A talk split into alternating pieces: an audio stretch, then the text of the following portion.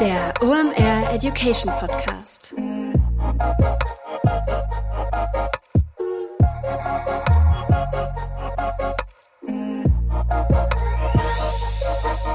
Es ist mal wieder Montag, Zeit für eine neue Folge OMR Education. Mein Name ist Rolf Herrmann. Ich bin der Chefredakteur der OMR Reports. Heute mal eine Folge auf euren Wunsch. Wir haben nämlich vor ein paar Wochen das Thema NFT oder NFTs, wie die coolen Kids sagen,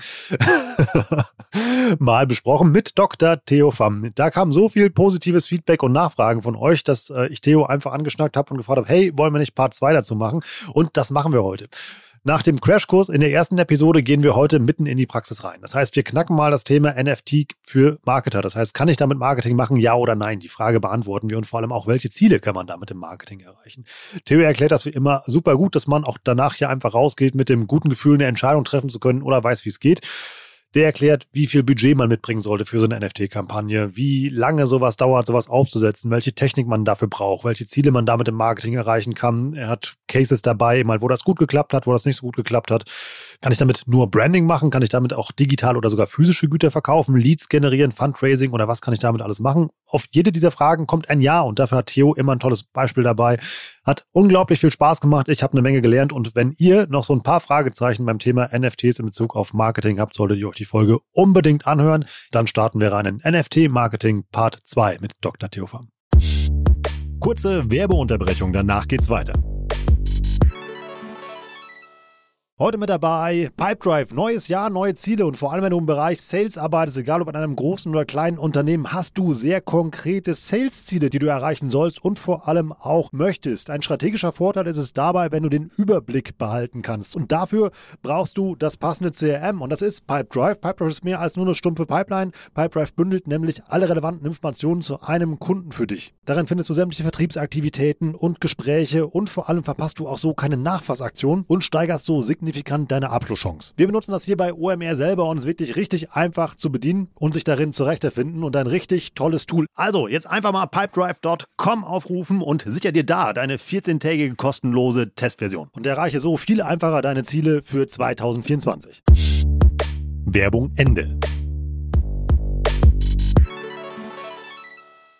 Moin Theo, schön, dass du da bist. Hey Rolf, ich freue mich schon auf die Fortsetzung unserer NFT-Diskussion. Da freue ich mich auch drauf. Wir haben beim letzten Mal ja ein Onboarding zum Thema NFTs gemacht und heute geht es mal ans Eingemachte, denn wir gucken mal, wie man wirklich mit NFTs Marketing machen kann und dann mal gucken, was ihr da draußen so da rauszieht und welche spannenden NFTs wir dann da sehen. Aber für alle, die ähm, die Episoden, die es hier gab, mit äh, dir verpasst haben, die nicht Teil deiner Discord-Community sind und die es irgendwie geschafft haben, an dir vorbeizukommen, sag mal, ja, wer bist du, was machst du da und warum ist es eine saugute Idee, mit dir über NFTs zu reden? Genau, mein Name ist Theo Pham und ich beschäftige mich seit wahrscheinlich Anfang 2021 sehr intensiv mit dem Thema aus verschiedenen Perspektiven. Aus der einen Seite eben die deutsche NFT-Community mit aufzubauen.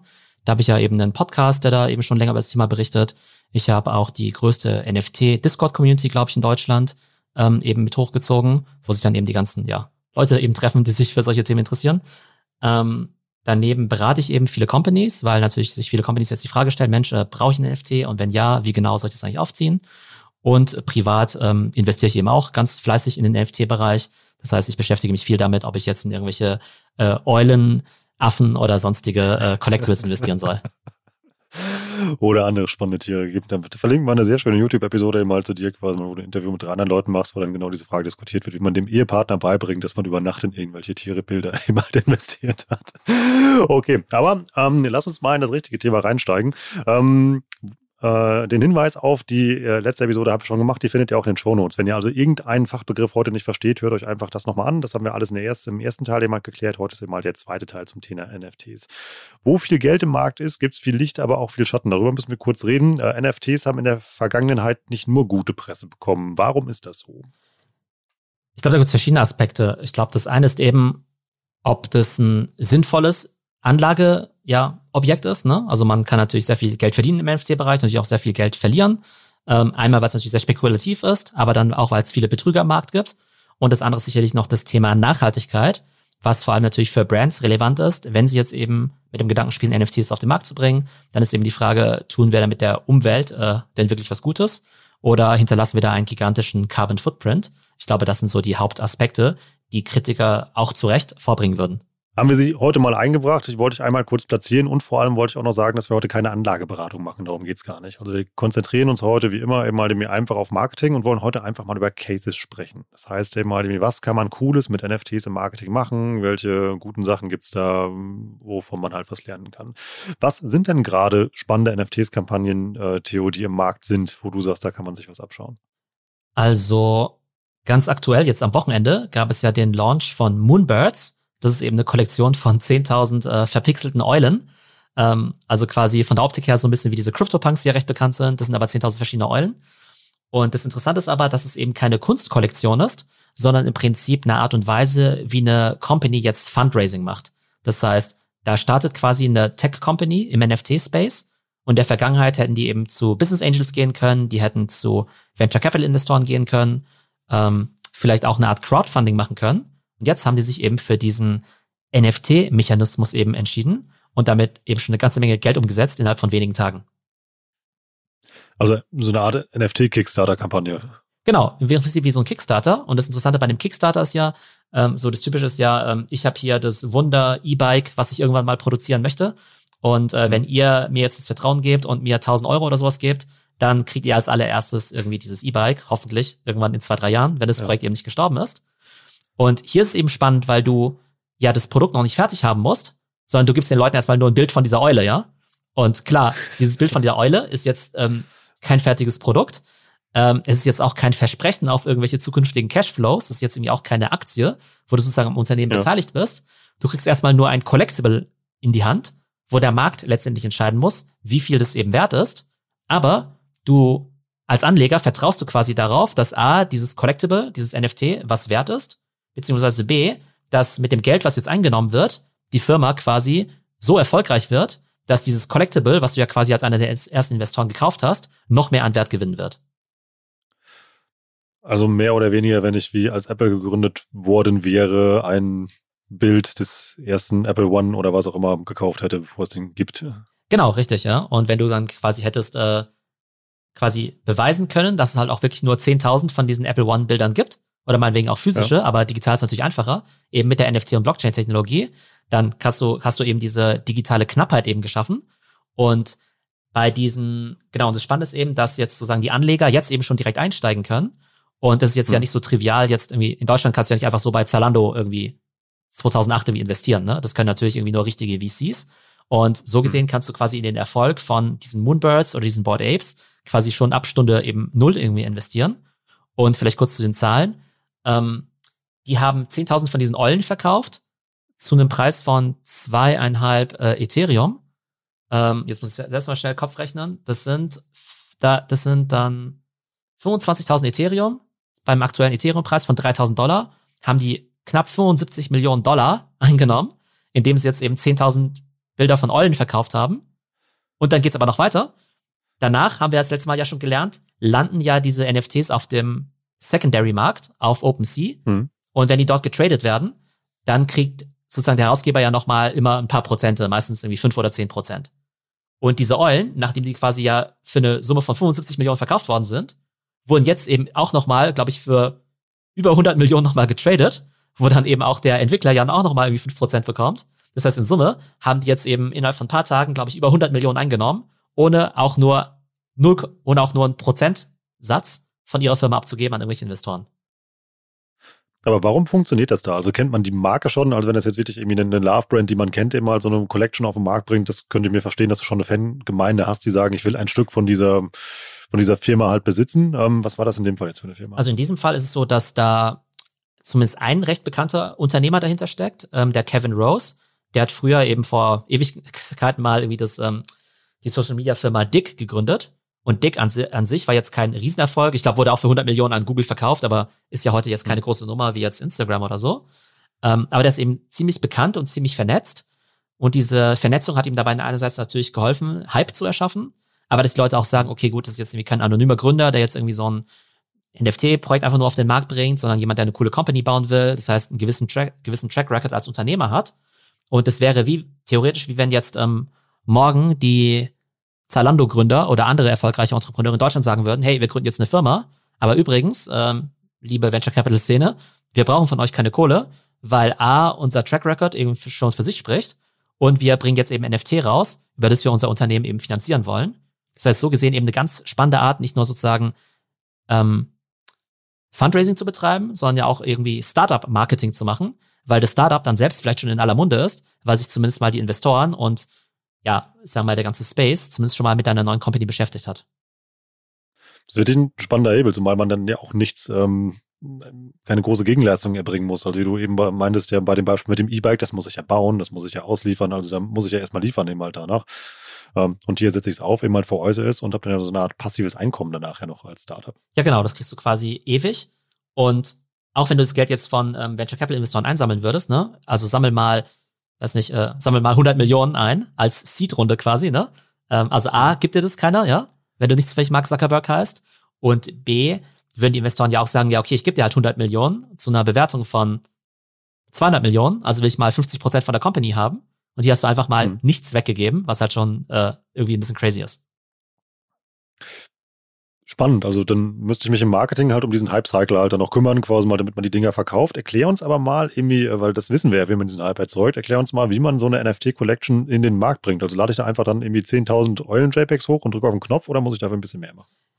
Genau, also prinzipiell könnten wir jetzt, während wir hier podcasten, eine eigene NFT-Kollektion erstellen. Ne? Also im Prinzip können wir ja einfach nur Bilder eben hochladen auf die Blockchain. Da gibt's eben verschiedene mhm. Services dafür. Also Rarible ist eine, eine davon, OpenSea ist eine andere.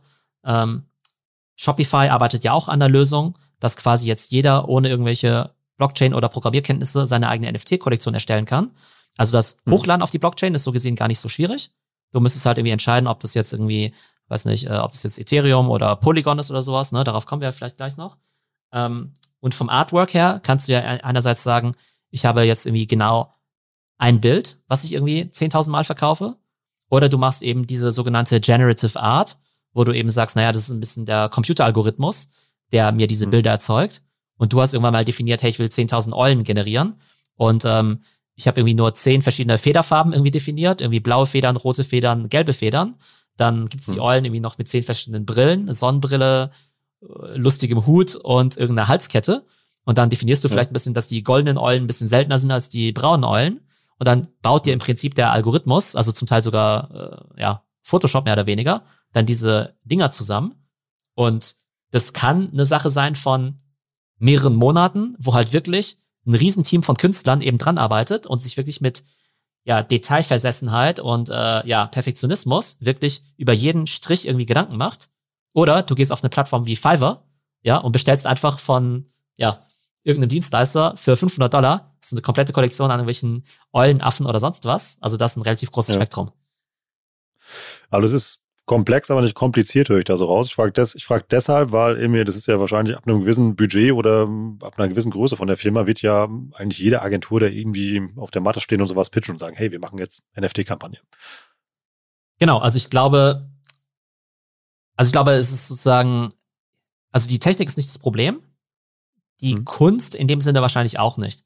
Ich glaube, es ist eben die Kombination aus vielen verschiedenen Sachen, dass du halt A, ähm, wenn du jetzt sagst, es gibt ja, also es gibt ja, im Prinzip könntest du sagen, es gibt bei einer, bei jedem NFT eigentlich vier Elemente. Ne, es gibt vielleicht auch eine ganz gute Struktur auch für, ne, für NFT-Projekte oder fürs Marketing. Das erste ist die sogenannte Utility. Das heißt, was habe ich überhaupt davon, wenn ich jetzt ein NFT besitze mhm. von Nike, von Porsche, von Coca-Cola? Ne? Utility. Das zweite ist das Artwork. Sieht das gut aus? Ja oder nein? Dann eben das ganze Technologiethema auf welcher Blockchain, wie sehen die Token aus, wie sieht der Smart Contract aus und dann eben alles, was mit dem Launch und dem Pricing dann eben zu tun hat. Ne? Und theoretisch könnte ich jetzt natürlich sagen, hey, ähm, lieber Coca-Cola, ähm, ich finde, die Utility sollte sein, dass jeder auf Lebenszeit kostenlos Cola bekommt, wenn er den NFT besitzt. Äh, ja. Punkt eins Utility. Punkt zwei Artwork. Hey du, ich finde, ihr solltet 10.000 goldene Cola-Flaschen rausbringen, die alle gleich aussehen und die schreibt auf die Blockchain. Schritt drei ähm, Technik, ja, macht es doch auf Polygon, weil das ist halt nicht so teuer wie auf Ethereum.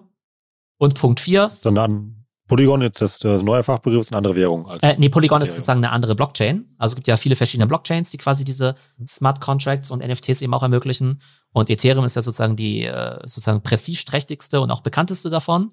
Ähm, hm. Aber mit sehr hohen Transaktionskosten und Energieverbrauch eben verbunden.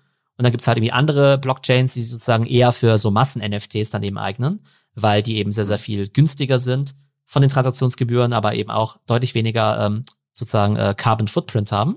Das heißt, eine Marke wie Coca-Cola würde wahrscheinlich nicht auf Ethereum gehen, sondern eher auf so, ne, äh, auf so zum Beispiel Solana oder Polygon oder so, was eben Alternativen sind. Und vielleicht noch der vierte Punkt, Pricing, könnten wir jetzt theoretisch sagen, das Ganze kostet einen Dollar und wir verdienen äh, unser Geld irgendwie nur über, weiß nicht, äh, diese Secondary-Einnahmen, über diese Royalties, beziehungsweise wir müssen gar kein Geld damit verdienen, weil es eh nur ein Marketing-Tool ist, damit sich Leute eben mehr Cola kaufen. Ne? Also im Prinzip könnte ich jetzt auch in fünf Minuten quasi diesen Case runterbeten und die Frage ist halt nur, ja. A, das, was ich jetzt gerade gesagt habe in vier Schritten, A, ist es sinnvoll?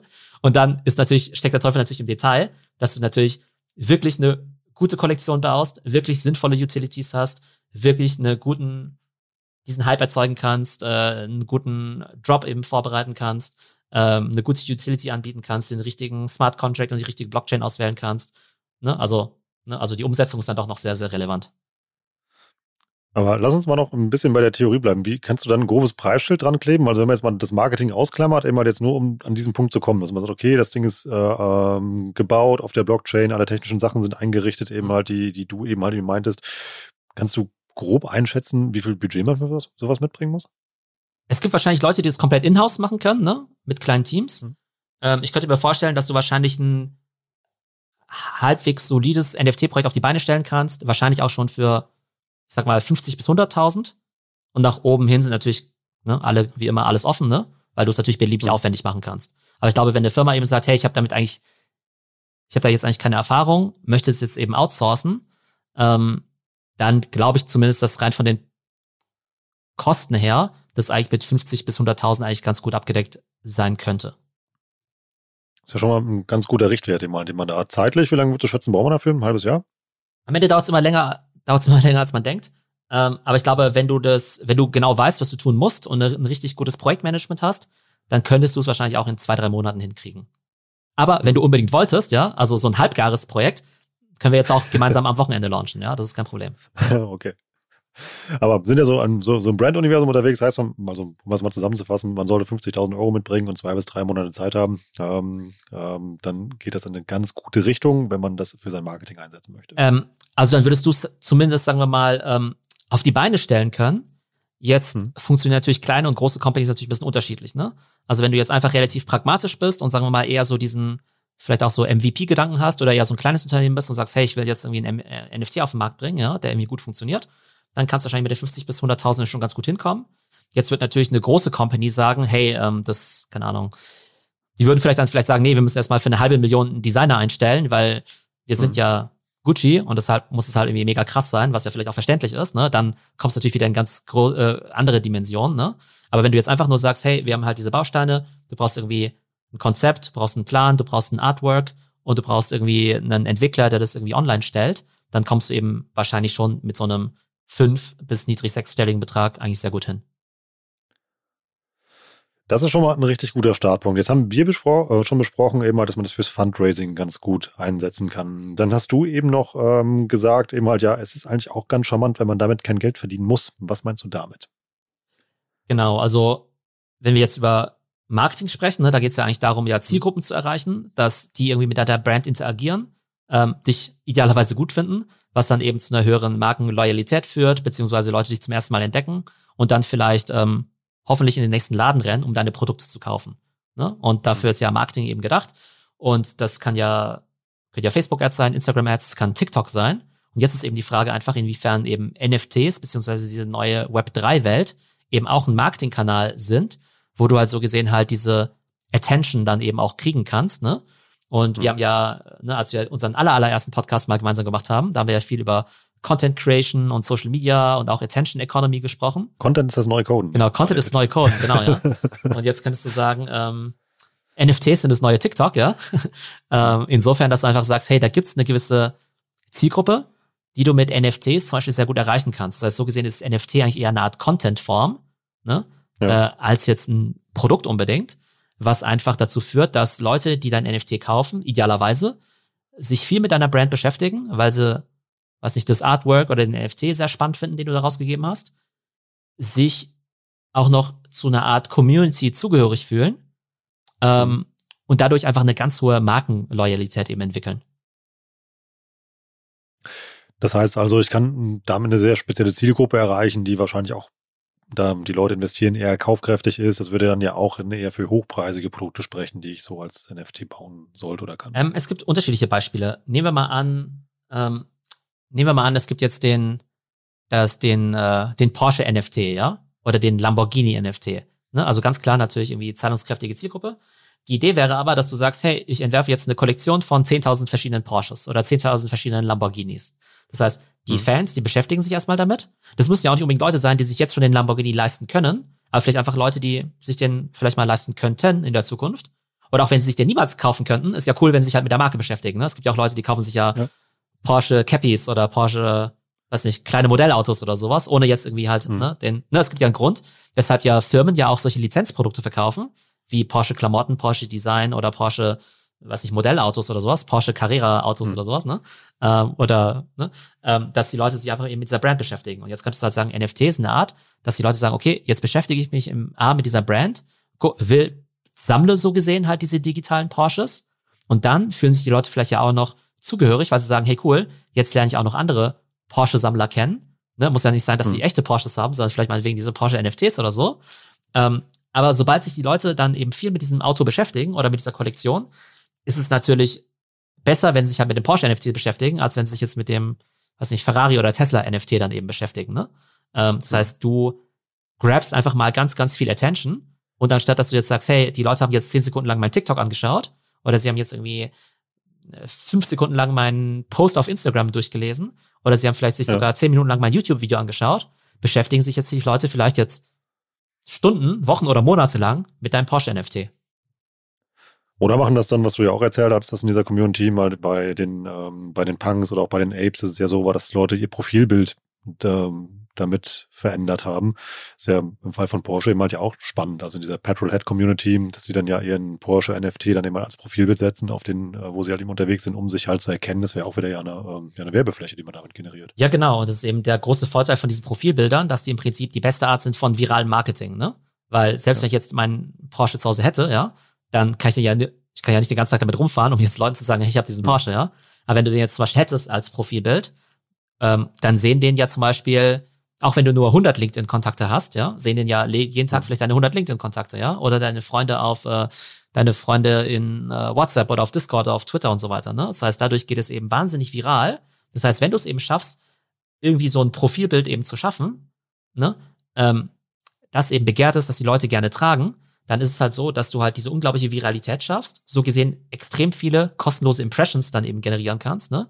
Ähm, mhm. Und auf der anderen Seite die Leute sich eben auch wiedererkennen, weil ich sehe jetzt ja nicht sofort, wer jetzt so ein Porsche-Fahrer auf der Straße ist, ja, also ne, sicher nicht auf der Straße, es sei denn, der rennt halt mit seinem Porsche-Cappy oder sowas rum, ne?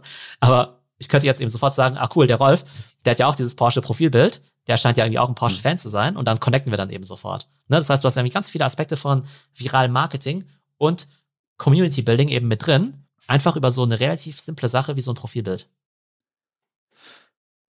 Das heißt, ähm, muss so ein Porsche-NFT in dem Punkt dann Geld verdienen? Also wenn ich den verkaufe oder würdest du da den Werbewert höher ansetzen als die Erzeugungskosten für diese NFTs? Ähm, ich glaube, der, ich glaube, diese Firmen, die müssen ke damit kein Geld verdienen. Ich glaube, sie können es, mhm. ne? weil die natürlich auch einen hochexklusiven Club schaffen können von Leuten, die sich jetzt nicht nur für Porsche interessieren, sondern auch für Reisen, für Architektur, für Luxusgüter. Das heißt, jede Porsche könnte jetzt auch einfach sagen, hey, wir machen jetzt den Luxusclub auf oder sowas, ne?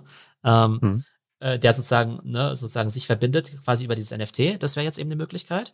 Ähm, aber du könntest auch einfach sagen, hey, alles, was mir quasi Exposure bringt, was mir irgendwie Eyeballs bringt, was mir irgendwie Impressions bringt, ist eigentlich schon gutes Marketing. Ne? Das heißt, ich könnte ja. einfach nur was visuell Ansprechendes, aber eben auch Begehrliches quasi in die Welt setzen. Ne?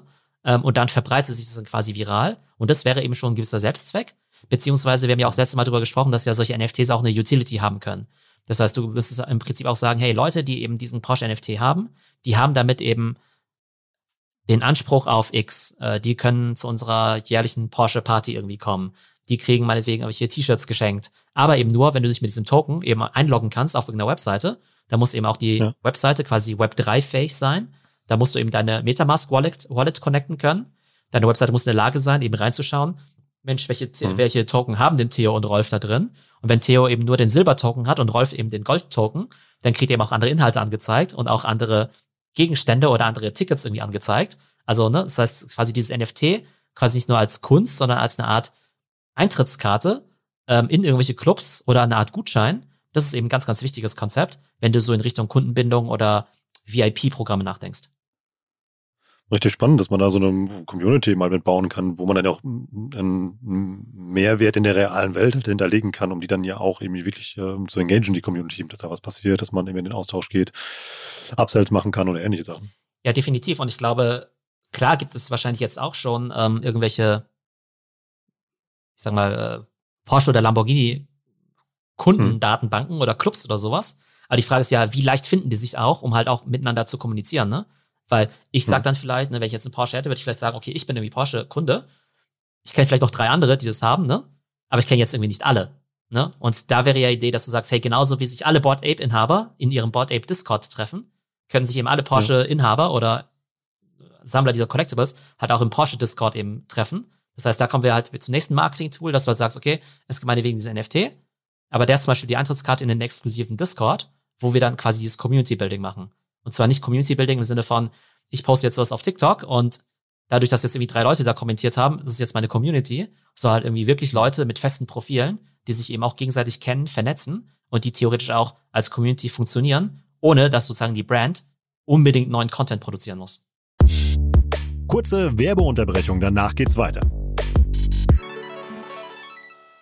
Wie immer geht jetzt mal ein Blick durch die Scheibe und ich sehe da wieder nickende und glückliche Kolleginnen. Also haue ich das jetzt mal raus, was ich hier raushaue. Den krassesten Rabatt, den es jemals bei OMR Education gab, anlässlich des OMR Festivals 2024. Denn passend dazu bekommst du 24% Rabatt auf unser gesamtes Portfolio. Sei es also auf die OMR Reports, die Academy oder einen Deep Dive oder wenn du dir sogar eine unserer Flatrates gönnen möchtest, mach das jetzt mit einem 24%igen Rabatt. Den findest du unter omr.com slash education und ein Spoiler, wir werden selbst zum Black Friday einen so krassen Rabatt nicht raushauen. Also sei schlau und stell dir jetzt dein persönliches Fort- und Weiterbildungsprogramm zusammen mit einem krassen Rabatt von 24% bei OMR Education. Werbung Ende. Würdest du ähm, einer Brand raten, die das also wirklich als Marketing-Tool sieht? Also bleiben wir jetzt mal beim Beispiel Porsche. Würdest du den sehr hochpreisig ansetzen, um dann auch eine ja, wahrscheinlich schon die richtige Käuferklientel anzulocken oder würdest du den dann eher zu einem niedrigen Preis auf den Markt bringen, damit da möglichst viele Leute Zugang zu diesem NFT haben? Mm, also wir sollten auf jeden Fall gleich nochmal zu den niedrigpreisigen oder sogar kostenlosen NFTs ja. kommen, die sollten wir nicht vergessen. Aber ganz konkretes mhm. Beispiel, ähm, D&G, also Deutsch und Gabbana, hat jetzt eben auch einen NFT kürzlich rausgebracht. Und die haben quasi drei verschiedene Boxen gehabt. Ich glaube, die äh, Gold, Silber, Platin-Box oder sowas. Ne? Also auf jeden Fall gab es da verschiedene mhm. Varianten und die Platin-Box war eben extrem selten. Und dann war es quasi so, dass du die Box gar nicht kaufen konntest. Du musstest dich quasi an einer Art Verlosung teilnehmen, ähm, um ja. da überhaupt quasi auserwählt werden zu können. Und um an dieser Verlosung teilzunehmen, musstest du quasi, glaube ich, schon mindestens 1,2 Ethereum quasi in deiner Wallet haben, ne, was ja ungefähr 3600 Dollar sind. Das heißt, du brauchst 3600 mhm. Dollar, um an der Verlosung teilzunehmen. Und wenn du das Ding dann wenn du dann quasi die große Ehre hast, das Ding auch noch zu kaufen, dann musst du entweder diese 1,2 Ethereum auf den Tisch le legen, beziehungsweise diese Platin-Box, die kostet sogar 20 Ethereum, ja. 20 Ethereum, also 60.000 Dollar. Keine Ahnung, was da drin ist. Aber Deutsche Gabbana ist offenbar der Meinung, dass es Leute gibt, die quasi die Katze im Sack kaufen, ne, für 60.000 Dollar, um sich mal überraschen zu lassen, was in dieser Box drin ist. Was vermutlich eine Kombination ist aus NFTs, also digitalen Gütern, irgendwelchen physischen Gütern und irgendwelchen Experiences, wie jetzt dann eben zum Beispiel, keine Ahnung, ähm, Besuche bei der Fashion Show oder Meet and Greet mit Deutsch und Gabbana persönlich oder sowas. Das ist auch immer interessant ja. aus Marketing-Sicht. Was verkaufe ich eigentlich mit meinem NFT? Ist es ein digitales Gut? Ist es ein physisches Gut? Ist es eine Experience? Oder sogar eine Kombination aus all diesen drei Dingen? Das wäre schon die, die Champions League, die du eben mal ja gerade beschrieben hast. Geht das vielleicht auch eine Spur einfacher? Du hast mir eben mal von einem Nike-Case erzählt. Was haben die gemacht? Genau, der Nike-Case, der ist, also der ist wahrscheinlich von der Execution, also wirklich Champions League, ja, also wahrscheinlich nochmal deutlich, äh, vielleicht noch erfolgreicher als der von DNG. Ähm, bei denen ist es ja so, ne, das haben wir das letzte Mal schon angekündigt, die bekannteste Avatar-Kollektion ist ja die Board Apes. Und hm. vielleicht sogar die zweite oder dritte äh, erfolgreichste oder bekannteste sind ja diese Clone X. Und diese Clone X zeichnen sich ja dadurch aus, dass es ja eben nicht nur solche 2D-Profilbilder sein sollen, sondern komplette 3D-Avatare, mit denen man dann eben auch durchs Metaverse läuft, ja. Ne? Interessanterweise taucht erst jetzt das Wort Metaverse auf, ja, äh, nach äh, 20, 30 Minuten Gespräch. Ähm, aber die Idee ist ja, dass ja Nike sagt, okay, wir glauben eigentlich, dass die Leute irgendwann virtuelle Identitäten haben wollen, und zwar nicht nur als Profilbild, sondern auch als Avatar. Und dann wollen wir natürlich auch die Avatare cool anziehen, zum Beispiel mit digitaler Fashion. Und jetzt hätte natürlich Nike sagen können, okay, wir haben meinetwegen Klamotten für digitale Avatare. Haben sie ja zum Teil auch schon. Du kannst ja Nike-Sachen in Roblox kaufen. Du kannst ja Nikes hm. äh, äh, Sachen äh, deinem Snapchat-Avatar anziehen und so weiter. Aber jetzt hat sich Nike gesagt, naja, im NFT-Space, da wollen wir jetzt A, eine eigene Avatar-Kollektion haben. Also haben sie quasi für mehrere hundert Millionen oder sogar Milliarden Dollar jetzt eben diese Artifact Studios gekauft, die hinter dieser NFT-Kollektion stecken, die hinter diesen Avataren. Und jetzt kommt das Spannende. Ähm, jeder Besitzer von diesen Clone X-Avataren, zu denen ich ja auch gehöre, der hat irgendwann vor zwei Monaten so einen Airdrop bekommen. Das heißt, ein zusätzliches NFT ähm, in Form von einer Box, wo dann eben auch ein Nike-Logo drauf war. Und diese Box, die hat sich bis heute noch nicht geöffnet und keiner, kein Mensch weiß, was da drin war. Oder was da drin ist. Du hast ja so eine Box und wartest dann auf den Tag, wo sie aufgeht oder kannst sie bis dahin traden, weil Leute ähnlich wie bei der Deutschen Gabbana Box heiß drauf sind und auch so eine Nike Box haben. Genau, das Interessante ist, genau, mir, bei mir ist die Nike Box sozusagen in meiner Wallet gelandet, es wurde angekündigt und ja. ich musste aber überhaupt nichts tun. Denn Nike, hm. die wissen ja sozusagen, wer ihre Token eben besitzt, das ist ja quasi in der Blockchain ja nachvollziehbar, ne? Das ist ja auch das hm. Interessante an dieser Transparenz. Das heißt, die können einfach sagen, jeder meiner NFT-Owner, der bekommt jetzt noch zusätzlich was geschickt. Ne, das wäre ja wie wenn du jetzt irgendwie, äh, ne, jetzt wirklich bei jedem wüsstest, ne, also wer den Porsche in der Garage stehen hat, ne? Aber du weißt natürlich nicht von jedem Menschen, der jetzt einen Nike-Sneaker hat, weil, ne, also meine Adresse gebe ich ja selten an, wenn ich jetzt bei Zalando Nikes bestelle, beziehungsweise wenn ich sie weiterverkaufe, weiß ich ja irgendwie auch kein Mensch. Aber du kannst ja in der Blockchain nachvollziehen, wer sind eigentlich meine NFT-Holder, den airdroppe ich jetzt was, und jetzt kommt's, ähm, als ich den vor zwei Monaten bekommen habe, war der sofort um die 15.000 Dollar wert, ja. Das heißt, ich habe quasi 15.000 hm. Dollar geschenkt bekommen ich hätte es sofort verkaufen können. Sofort auf OpenSea. Und bei einem Weiterverkauf hätte quasi dann aber Nike sofort 10% bekommen. Das heißt, sie haben quasi ein Gut kostenlos verschenkt, aber sobald es getradet wird, kriegen sie sozusagen ne, von den 15.000 Dollar sozusagen gleich 10% davon, ne? Was ja irgendwie total heftig ist, weil sie ja, ne, was ja von diesem virtuellen Gut halt irgendwie kommt. Ganz gute Kapitalerhöhung für den Arbeitsaufwand, würde ich schätzen, ja. Genau, und das krasse ist aber, die haben ja 20.000 von diesen Boxen eben gedroppt zu hm. je 15.000 Dollar Marktwert. Das heißt, da ist sofort eben eine Kollektion entstanden im Wert von 300 Millionen Dollar, ne, die halt quasi mhm. jetzt irgendwie hin und her getradet wurde. Ich habe meine Box immer noch behalten, ich habe sie jetzt nicht getradet, weil ich halt der Meinung bin, mhm. dass das, was da rauskommt, hoffentlich mehr als 15.000 äh, wert sein wird. Ähm, die Box, die ist immer noch nicht geöffnet, zwei Monate später. Aber Nike hat was Cleveres gemacht. Nämlich, die haben halt immer solche, ich sag mal, so eine Art Schnitzeljagd gemacht, ja, solche Challenges. Das heißt, jede Woche gab es irgendeine Challenge die Community muss XYZ machen und dadurch öffnet sich die Box quasi einen weiteren Spalt. Das heißt, sie kriegt quasi so Risse hm. und die Leute spekulieren eben, aber die müssen quasi was dafür tun, dass sich das Ganze eben öffnet und die eben auch wissen, was da drin ist. Man geht davon aus, dass diese Box quasi jetzt diese Woche aufgehen wird, nach quasi zwei Monaten von Schnitzeljagd und äh, Challenges. Das erhöht aber natürlich ungemein das Engagement mit der Brand, ne? weil sie eben diesen Airdrop bekommen haben. Alle sich erstmal freuen, hey, ich habe von Nike quasi was umsonst bekommen, was irgendwie sehr, sehr wertvoll ist. Ähm, die Leute beschäftigen sich mit der Brand, machen eben diese Schnitzeljagd. Ähm, Leute kaufen diese Box quasi.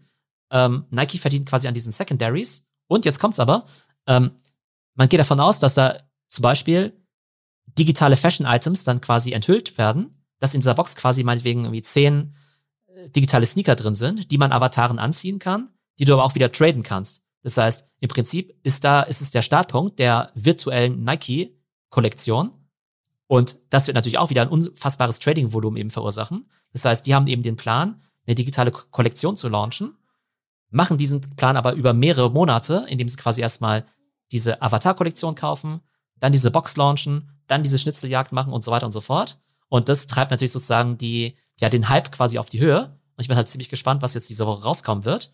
Aber allein in der Zwischenzeit haben sie eben auch schon Millionen von Dollar verdient. Einfach nur durch diese Trades auf dem Secondary Market. Und ich würde auch mal denken, dass auch in der physischen Welt dann oder vielleicht der ein oder andere Nike-Sneaker in einem passenden Design dazu dann auch in einem Laden steht, den man sich dann auch kaufen kann. Genau. Um dann diese Experience komplett zu machen. Und den aber nur die Leute kaufen können, die genau den NFT haben. Ja, das heißt, es ist auch wieder so eine Exklusivität, dass wenn Rolf meinetwegen den gelben digitalen Nike-Sneaker hat und ich meinetwegen den roten, mhm. dann darfst du auch nur genau den gelben kaufen und nicht den roten. Und wenn du halt doch den roten haben willst, dann musst du halt mit mir traden oder mir den abkaufen. Ähm, ne? Also das ist halt auch wieder diese Art von NFT als Eintrittsticket für irgendwelche exklusiven Güter oder eben Experiences. Das ist echt spannend, um mal kurz aufzuräumen, was wir jetzt besprochen haben. Wir haben gerade mal erklärt, eben wie ein NFT funktioniert, wie man damit eine Kampagne fahren kann, eben in der digitalen Welt, also als NFT, die man dann sogar irgendwie dafür nutzen kann, irgendwie einfach irgendwie mit weiteren digitalen Gütern Geld zu verdienen, ohne eigentlich großartig was dafür tun zu müssen und haben jetzt gerade nochmal die Brücke geschlagen, dass man auch immer durch clevere Marketing das in die analoge Welt verlängern kann, um Güter zu verkaufen. Das ist alles mega spannend und klingt aber auch wirklich ein bisschen kompliziert. Geht's eine Spur einfacher, wenn ich starten möchte, Theo? ähm, genau, also wichtig ist ja für mich vielleicht auch noch die, ich sag mal, niedrigpreisigen oder vielleicht sogar kostenlosen NFTs, die ja vielleicht tatsächlich in Anführungszeichen nur Marketing sein sollen. Und ja. da gibt es eben ein nettes Beispiel, zum Beispiel ähm, der Film Die Matrix. Die haben ja auch äh, vor ein paar Monaten eben 200.000 NFTs rausgebracht, glaube ich, die mehr oder weniger, also die relativ günstig waren. Ich glaube, vielleicht 50 Dollar. Theoretisch hätten sie die auch verschenken können. Ne? Und das ist ja im mhm. Prinzip dann, wenn du diesen NFT hast, dann kriegst du meinetwegen halt irgendwie, keine Ahnung, dann glaube ich, hast du nochmal exklusiven Content eben bekommen, den du dir eben auf der Webseite eben angucken konntest. Oder denkbar wäre ja auch, dass du dann nochmal ein spezielles Merchandise oder so bekommst. Das gibt's ja in der alten Welt ja auch schon, dass du sagst, hey, es gibt ja die DVD meinetwegen, die, was ich, Herr der Ringe DVD für 10 Euro. Mhm. Und dann gibt's eben noch die Collectors Box, die eben in einer coolen Box irgendwie kommt, mit einem T-Shirt, irgendwelchen Figuren und so weiter. Und die kostet dann eben meinetwegen 100 Dollar, ja. Das heißt, immer eine Art von, sagen wir mal, Special Edition oder Limited Edition. Das gab es ja in der physischen Welt auch schon. Und das kannst du jetzt eben ganz gut mit einem NFT eben verknüpfen, der meinetwegen irgendwie Geld kostet oder den du meinetwegen auch verschenken oder verlosen kannst, um einfach deine ganzen Superfans dann eben auch zu belohnen. Und das ist dann ein einfaches Marketing-Tool. Das könnte ich dann also auch für, weiß ich nicht, ganz normale, irgendwie Turnschuhe hatten wir jetzt eben schon, aber für Telefonverträge machen, für ähm, einfach Sachen, die sich nicht auch in dieser Luxuswelt bewegen. Genau, im Prinzip könntest du es einfach sagen, dass ein NFT einfach eine Art Gutschein ist, ja, eine Art Gutschein. Ja. Und die kannst du ja auch beliebig verschenken, verkaufen, wie auch immer, unters Volk bringen, aber natürlich auch in limitierter ähm, äh, Version. Je limitierter, desto begehrter natürlich dann eben auch. Du kannst die Dinger natürlich eben mhm. auch verlosen und könntest eben einfach sagen, hey, wenn du das hast, dann, ne, dann ähm, kriegst du meinetwegen was kostenlos. Ja, es gibt jetzt ja mittlerweile eben auch, ich glaube, Starbucks, McDonald's, die wollen jetzt ja auch alle NFTs eben rausbringen. Ähm, hm. Mir erschließt sich immer noch nicht so ganz genau, was sozusagen der McDonalds oder der, dieser McRib NFT bringt, ja. Das muss ich mal recherchieren. Aber wir wissen ja zum Beispiel, dass Starbucks ja ein wahnsinnig erfolgreiches Kundenkartenprogramm hat, ne? Und die Leute ja sozusagen Starbucks diese Loyalty Cards haben und da auch noch wahnsinnig viel Geld eben draufladen, wodurch Starbucks ja fast wie eine Bank ist, ja, weil die Leute laden halt irgendwie 100 Euro auf, aber bis sie halt mal ihren Kaffee für 100 Euro getrunken haben, vergehen ja auch ein paar Wochen und Monate. Und in der Zeit hast du halt quasi eine Art Working Capital, mit dem du halt andere Sachen machen kannst, ne? Und der Howard Schulz, der Starbucks CEO, die haben ja auch gesagt, hey, wir wollen jetzt eben auch ein NFT eben rausbringen. Ich könnte mir vorstellen, dass es eben diese Richtung geht. Und ich glaube, da sind wir auch wieder der Fantasie keine Grenzen gesetzt, dass wir sagen, hey, wir haben im Marketing, meinetwegen ja auch im traditionellen Marketing, ja auch entweder, hey, ich will meinetwegen vielleicht Sachen verkaufen, ich will vielleicht einfach nur Awareness irgendwie haben, oder ich möchte es irgendwie auch als eine Art Loyalty-Programm eben nutzen, ne? Und tatsächlich glaube ich, dass eben dieser Loyalty-Programm-Case vielleicht am Ende vielleicht sogar noch der spannendste sein könnte, ähm, weil die Leute halt wirklich sagen, ähm, sie haben eine Kundenkarte, sie bekommen bestimmte Benefits, sind dadurch aber auch extrem treu an die Marke gebunden. Und spannend ist ja auch, ne, also genauso wie du ja quasi bei einer, ich sag mal, bei so einem, es gibt ja wie so immer so Stempelkarten, wo du sagst, naja, irgendwie nach dem zehnten Kaffee, der zehnte Kaffee ist umsonst oder sowas, ne? Hm. Jetzt kannst du aber sagen, naja, wir haben jetzt eine Art digitale Stempelkarte, wo wir quasi auf die Blockchain draufschreiben, was denn die Inhaber-Wallet schon alles gemacht hat. Ein Beispiel. Ich habe ja, ich mache ja auch diese Web3-Konferenz, ähm, ne, so eine Online-Konferenz, und jeder, der daran teilnimmt, bekommt ein sogenanntes POAP. Ne, das steht für Proof of Attendance Protocol. Das ist im Prinzip ein Beweis, eine Art NFT, das umsonst ist, was quasi beweist, ich habe an dieser Konferenz teilgenommen. Jetzt könnte ich ja irgendwann sagen, hey, Leute, die an jeder Konferenz teilgenommen haben, die kriegen dann irgendwie ein Goodie von mir, ne? Oder Leute, die mhm. an jeder Konferenz teilgenommen haben, die kriegen dann irgendwann, keine Ahnung, äh, wenn die Konferenz vielleicht mal, äh, wenn wir mal eine Party feiern, dürfen halt irgendwie nur die 100 Leute, die an jeder äh, Konferenz teilgenommen haben, kriegen dann irgendwie, ne, kriegen, äh, kriegen, kommen dann in diese Party rein. Wäre natürlich auch äh, relativ naheliegend, ne, äh, weil, dass du halt sagst, irgendwie OMR plus NFT oder sowas, ne? Da können die Leute ja vielleicht irgendwie schlecht ihre äh, Papiertickets aufbehalten oder ihre Buchungsbestätigung meinetwegen ne, von ihrem OMR-Ticket. Aber was wäre, mhm. wenn sie jetzt eben NFT hätten, äh, wo sie einfach sagen können, hey, ich war bei der OMR 2014 bis 2022 jedes Mal mit dabei und dafür kriegen sie hm. irgendwie immer einen Platz in der ersten Reihe und ein Meet and Greet mit, keine Ahnung, Gary Vee und Philipp Westermeier oder sowas, ne? Also ist ja durchaus viele Möglichkeiten. Richtig gut, werde ich direkt nach, nach dem Podcast immer vorschlagen. Kann ich mir aber auch zum Beispiel für Fußballvereine super vorstellen. Wenn du sagst, du bist Dauerkarteninhaber, hast du eben halt dann, dass du eine Dauerkarte eben halt eben virtuell machst, dass du hast eben was bei sämtlichen 17 Heimspielen der Bundesliga und irgendwie, dass du dann eben halt am, am Saisonende eben halt eben was verlost. Oder bei dem äh, Starbucks-Case, den du eben beschrieben hast, dass man ähm, ja so eine digitale Bonuskarte hat, wenn das technisch funktioniert. Das könnte man ja auch ähnlich mit wie diese Nike-Box machen, die du halt beschrieben hast. Für jeden Kaffee, den du kaufst, irgendwie kriegt dieses Ding größeren Riss und wenn du, keine Ahnung, 100 äh, große, äh, hier irgendwie White Chocolate Mocha Grande Donut, hast du nicht gesehen, Gedöns gekauft hast, immer, dann geht die Box auf. Ja. ja, genau. Aber das Interessante ist ja auch wieder dadurch, dass du ja, dass die Leute ja quasi auch ihre Transaktionen ja auch loggen quasi auf ihrer Wallet. Ähm, hm. kannst du ja wieder relativ interessante Kundendaten natürlich auch generieren. Ne? Das heißt, wenn du jetzt hm. auch in Zukunft sagen könntest, ich könnte jetzt irgendwie kombinieren, einerseits meine traditionelle Kundenkartei, ja, wo du sagst, hey, ich habe ja irgendwie Name und Adresse und E-Mail-Adresse von Rolf, aber ich würde ja auch hm. gerne noch wissen, was er in der digitalen Welt so treibt. Ne? Und wenn jetzt zum Beispiel mit deinem Namen jetzt zum Beispiel deine Wallet verbunden wäre, weil sie irgendwie wissen, okay, der äh, äh, Rolf hat irgendwie die Public Wallet, ja, also ist ja immer öffentlich mhm. einsehbar, der hat irgendwie die Wallet irgendwie 1, 2, 3 und die hat irgendwie folgende Sachen gemacht.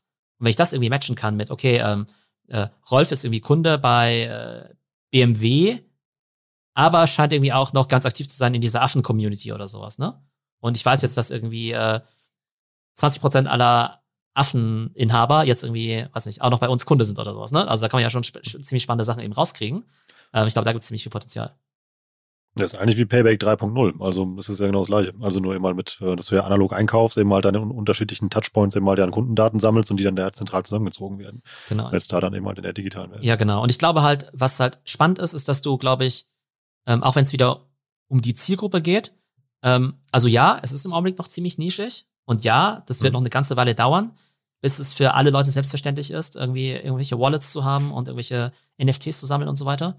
Aber ich glaube, gerade die Zielgruppe, die du jetzt ansprechen kannst aktuell, ähm, ich glaube, die ist halt sehr spannend, glaube ich, weil du die sonst, glaube ich, relativ schwer erreichst. Ne?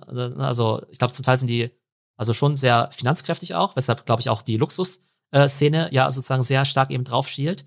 Ähm, und genau, da hast du wirklich die Möglichkeit, glaube ich, sehr, sehr spannende Kunden zu erreichen, die du halt über traditionelle Werbung oder traditionelle Content eben nicht erreichen kannst, weil die sich vielleicht damit gar nicht beschäftigen, weil die eben mehr, also ist ja bei uns im Discord auch so, ja, die Leute, die bei uns im Discord rumhängen, ja, ähm, die verbringen mehr Zeit auf Discord als mit TikTok, Instagram, Facebook, YouTube, Twitter, Netflix mhm.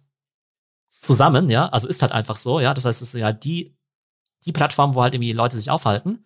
Und wenn du es eben schaffen könntest, quasi in unserer Community als Brand, als ein Adidas, ja, der ja ein NFT hat, präsent zu sein, dann hast du da zumindest schon mal, zumindest bei der Zielgruppe mehr Mindshare erreicht, als du es irgendwie mit jedem TikTok-Video oder mit jeder TV-Kampagne jemals hättest machen können. Was ist dann noch nötig aus deiner Sicht, damit das ein Stück weit normaler oder massentauglicher wird, dieses ganze Thema?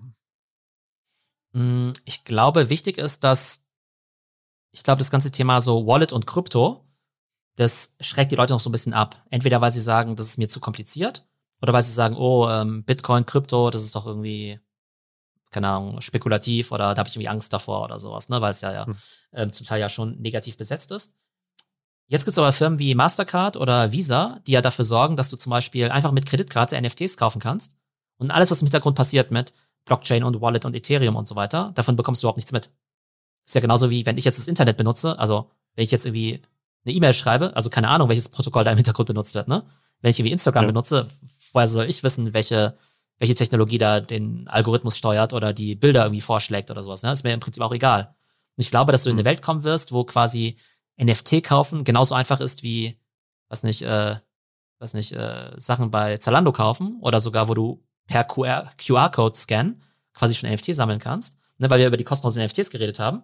Ich kenne auch eine Company, ähm, die sagt, also im Prinzip sagst du, ich bin jetzt ein Unternehmen meinetwegen, ich bin jetzt irgendwie, ähm, ich bin jetzt meinetwegen BMW und mache jetzt ein Konzert oder bin jetzt irgendwie, habe eine Fernsehsendung oder sowas Und da, äh, da zeigt einfach nur ein QR-Code. Und jeder, der den QR-Code mit dem Handy scannt, der bekommt sofort ein NFT in seine Wallet eben reingelegt, ohne dass du dir jemals überhaupt eine Wallet angelegt hast, weil es dann eben browserbasiert mhm. ist. Ne? Also solche Sachen wird es dann eben geben, geben, wo sozusagen halt einfache Technologien wie eben QR-Codes eben quasi in Verbindung gebracht werden mit eben NFTs ähm, und dieser ganze Blockchain-Kram oder diese ganze Krypto-Gedöns, sag ich mal, so ein Stück weit in den Hintergrund rückt. Für welche Brands macht dann das Thema NFT-Kampagne zum jetzigen Zeitpunkt Sinn aus deiner Sicht? Also Stand heute, glaube ich, ganz klar für Leute, die einen hohen Customer Lifetime Value haben, ja. Und hoher Customer Lifetime Value kann ja bedeuten, ich verkaufe relativ selten was relativ teures, wie eben Luxusartikel, Autos, Uhren, Fashion und so weiter. Könnten aber auch Unternehmen sein, die einfach eine sehr hohe Frequenz haben, wie jetzt eben in diesem Starbucks-Beispiel, eben in dieser Kundenkarte. Das heißt, ich glaube, jede Company, die re relativ wertvolle Güter verkauft ähm, oder eben ein richtig starkes Kundenbindungsprogramm hat, ich glaube, die sollten sich auf jeden Fall mit dem Thema NFT beschäftigen. Entweder unter dem Aspekt, ich verkaufe digitale Güter oder unter dem Aspekt, hey, das ist irgendwie Loyalty 3.0 oder wie auch immer, ne? Ähm, wo es jetzt noch nicht, aus meiner Sicht jetzt noch nicht so wahnsinnig erwiesene Cases gibt, ist jetzt aus meiner Sicht jetzt im FMCG-Bereich, also mir ist jetzt noch nicht hundertprozentig klar, äh, ob jetzt Coca-Cola jetzt irgendwie ähm, wirklich jetzt NFTs braucht, also ob das jetzt wirklich einen Mehrwert bringt oder es nicht einfach erstmal nur in Anführungszeichen Marketing-Gag ist. Ähm, aber da bin ich mir mhm. relativ sicher, dass es eben mit der Zeit eben Cases geben wird. Und die ganze Branche ist ja so ein bisschen so ein Copycat-Business, einfach insofern, also gar nicht mal negativ gemeint. Aber vielleicht denkt man halt auch, nee, äh, unsere Branche und NFT, das kann niemals passieren, das kann niemals funktionieren. Genauso wie ja Leute früher gesagt haben, nee, ähm, äh, äh, Finanzprodukte und TikTok kann niemals funktionieren oder äh, Autos und TikTok kann niemals funktionieren als Beispiel, ne? Du siehst dann ja. auf einmal einen Case, wo es irgendwie klappt, wo du sagst, okay, das hat funktioniert, jetzt haben wir ein cooles kreatives Konzept und dann machst du auf einmal nach, machen es auf einmal alle nach und genauso wie dann auf einmal vielleicht dann irgendwie jede, keine Ahnung, jede Firma auf TikTok war, die vorher gedacht hätte, hey, ist nichts für uns, wird vielleicht auch jeder FMCG-Hersteller, jedes Finanzunternehmen und jeder Mittelständler vielleicht auch ein Use Case mit NFTs eben für sich entdecken, an denen wir heute vielleicht noch gar nicht denken. Das heißt, es gibt halt Player, wo es halt extrem offensichtlich ist und andere, mhm. wo du noch ein bisschen kreativer sein musst. Und das wäre dann vielleicht auch dann die Leistung, meinetwegen, von den Agenturen, die du vorhin genannt hast, die das natürlich alle pitchen. Ähm, pitchen die jetzt einfach nur, ja, wir machen halt irgendein NFT oder kommen die vielleicht auch, auch nicht offensichtliche Use Cases, die aber eben auch tatsächlich dann eben viel Sinn machen, wenn man ein bisschen länger drüber nachdenkt. Ich habe gerade mal mitgeschrieben, welche Marketingkampagne man mit NFTs erreichen kann. Also was wir so in dieser Folge mal bisher gesprochen haben, Fundraising, also ähm, das hast du ganz zu Anfang gesagt, dann, dass man Leads eben halt auch generieren kann, eben halt durch die Nachverfolgung, um in einem sehr exklusiven Segment natürlich, muss man bei diesen allen Sachen eben halt ja noch davor schreiben, dass ja noch eine sehr begrenzte Zielgruppe oder äh, Nutzergruppe ist dann ähm, Branding Cases, hat ja zum, zum Schluss eben halt auch gesagt, eben halt eben, ob das sinnvoll ist oder nicht, ähm, ist dann eben mal die nächste Frage, wenn man mit Massen-NFTs eben halt eben arbeitet, dass man Abverkauf erzeugen kann im digitalen wie im analogen Bereich und dass man es auch noch als ja passive Einkommensquelle nutzen kann, weil die dann weiter getradet werden. Habe ich was vergessen? Ähm, genau, dass du es im Prinzip auch ein bisschen wie so ein Content-Piece eben betrachten könntest, ne? Dass sich Leute einfach mhm. Leute damit eben beschäftigen. Ne? Du könntest jetzt ja als NFT, es muss ja nicht einfach nur jetzt ein statisches Bild sein. Ein NFT könnte jetzt auch sein, ein, ein, Video, das könnte sein ein Audiobuch, das könnte sein ein Comic oder sowas, ne? Und dass du halt einfach mhm. sagst, hey, dieses Media oder Content Piece, ein Podcast, das verpacke ich jetzt halt einfach in, mit einem NFT oder ich mache es eben nur zugänglich mit dem NFT und schaffe dadurch meinetwegen ein höheres Engagement, eine höhere Loyalty. Also ist irgendwie alles möglich. Also und im Prinzip jeder Podcast könnte ja theoretisch ein Subscription-Business werden. Ne? Ihr könntet ja auch einen OMR-Podcast als Paid-Podcast theoretisch machen hinter einer Paywall. Genauso könntet ihr sagen, hey, das gibt's irgendwie nur für Leute, die unseren NFT besitzen. Oder ich könnte auch sagen, hey, mein Discord gibt's irgendwie nur für Leute, für NFT-Besitzer. Ne? Also da gibt's einfach ziemlich viele Möglichkeiten. Und das zeigt uns jetzt, ne, nachdem wir ja auch die zwei Folgen jetzt diskutiert haben mit, was ist eigentlich ein NFT? Ähm, ja, in der öffentlichen Aufmerksamkeit, komische überteuerte Affenbilder, komische Spekulationsblase. Am Ende kannst du sagen, ein NFT ist einfach eine Technologie. Das ist ein Smart Contract, das ist ein digitales Stück Papier. Du kannst im Prinzip drauf schreiben, was du willst. Wenn du auf dieses digitale Blatt Papier ein Affenbild malen willst, ist es ein Affenbild. Wenn es eine Kundenkarte sein soll, ist es eine Kundenkarte. Und wenn es ein digitaler Sneaker sein soll, ist es ein digitaler Sneaker. Und dementsprechend glaube ich eben, dass die Anwendungsbereiche im Prinzip genauso groß sind wie, ne, was kann ich mit dem Internet machen, ne, was kann ich mit einer Webseite machen. Genauso vielseitig werden dann eben auch NFTs sein. Richtig spannend, vor allem, was mir auffällt, eben halt in der Zeit zwischen den beiden Gesprächen, die wir geführt haben, wie sehr in diesen paar Wochen eben halt sich schon dieses Thema weiterentwickelt hat. Also wie schnell das geht, also wie viel Bewegung der alte Markt drin ist, im Guten wie im Schlechten, muss man auch mal dazu sagen, was es eben halt für gute Cases gibt oder eben halt dann auch irgendwie, ähm, ja, irgendwie Dinge, die halt nicht so cool sind, wo auch immer halt viel Geld verbrannt wird, eben halt an anderen Stelle. Aber das ist ein sehr spannendes Marketing-Thema, muss ich jetzt mal so sagen, wo, wo ich immer, wo ich es mal spannend finde, durch, durch dich eben halt noch mehr Zugang zum Backstage-Bereich zu bekommen. Genau, und ich glaube jetzt vielleicht auch so Big Picture gesehen, ne? Ähm, für wen ist es aus Marketing-Sicht interessant? Immer wenn ich über das Thema hm. spreche, ne, man sagt ja immer, also NFT gehört ja quasi zum Bereich Web 3. Und da, wo es ein ja. Web 3 gibt, gibt es ja auch ein Web 1 und ein Web 2. Ne? Und irgendwie im Prinzip Web 1, die Welt von Google, SEM und SEO. Web 2, die Welt von Influencer-Marketing, TikTok und Instagram. Und Web 3 ist eben die Welt von Metaverse, NFTs, Discord und Community Building.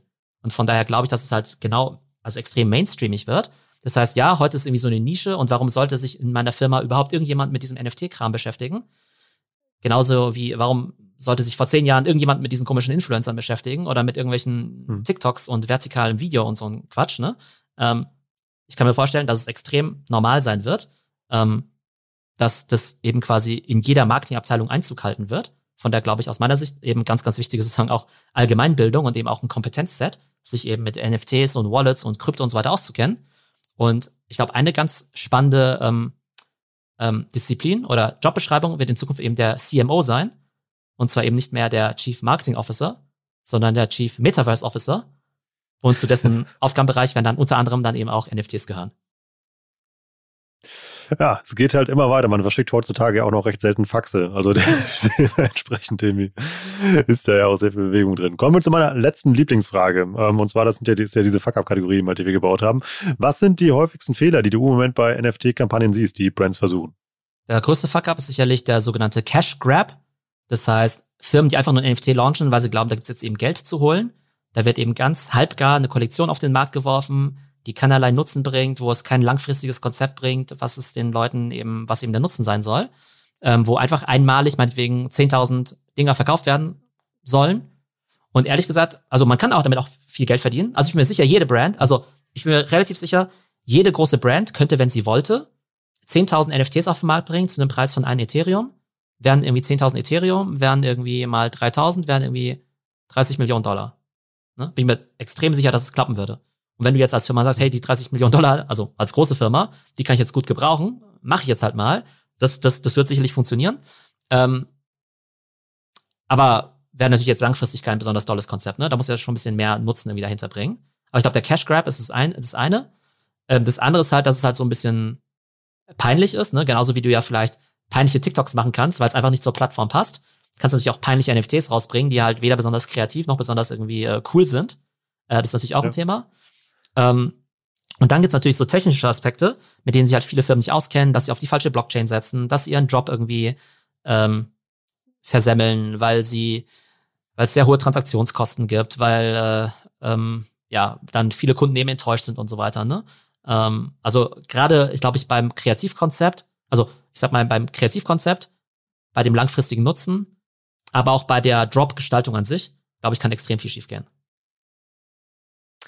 Das war wieder richtig spannend, Theo. Ich danke dir für ganz viele Insights zum Thema NFT und ich bin gespannt, was in deiner Nike-Kiste drin ist und vor allem, was auch mit deiner Eule passiert.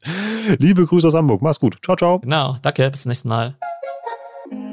Das war wieder richtig spannend. Ich habe eine Menge gelernt. Ich hoffe, ihr auch. Ja, im ersten Moment klingt dieses Thema NFT und Metaverse immer noch ganz weit weg und wie Science Fiction. Aber wenn man dann mal drüber nachdenkt, so weit weg ist das eigentlich gar nicht mehr. Das ist ja irgendwie eine, ja, ist das schon ein Trend? Ist das eine Zukunftstechnologie oder wo kann man die verorten? Ich bin mir da teilweise selbst noch halt ein bisschen unsicher. Was ich da aber sehe, ist halt eine Menge Potenzial. Und das haben eigentlich immer große Entwicklungen oder großer Fortschritt in unserer Branche gemeinsam. Die finden im ersten Moment nicht immer alle geil, sondern ähm, das ist neu, da muss man sich drauf einstellen und vor allem damit muss man sich beschäftigen. Und deshalb haben wir heute nochmal darüber gesprochen. Das war's für heute. Wie immer noch der Aufruf an euch da draußen. Wenn ihr uns einen Gefallen tun wollt, lasst uns gerne fünf Sterne bei Apple Podcast da. Schreibt auch gerne noch einen netten Satz dazu, warum ihr dieses Format hier hört. Bei Spotify könnt ihr einen Daumen nach oben da lassen oder noch besser, nehmt den Link von der Episode oder von einer anderen, die euch gut gefällt, macht dazu ein Posting fertig. Haut das zum Beispiel bei LinkedIn raus, taggt da mich, Theo, OMR Education, OMR oder wen auch immer drin, dann bekommen wir das nämlich auch mit und können darauf reagieren. Und schreibt einfach mal dazu, ähm, warum das sich euer Netzwerk mal anhören wollte. Da freuen wir uns riesig drüber und vor allem dann sehe ich auch mal Bilder von denjenigen oder von euch quasi mal die, die AirPods aufhaben und gerade Sport machen, die Küche putzen, aufräumen, arbeiten oder wo ihr auch immer gerade diesen Podcast hören. Das war OMR Education für heute. Ich bin Rolf. Tschüss aus Hamburg. Ciao, ciao.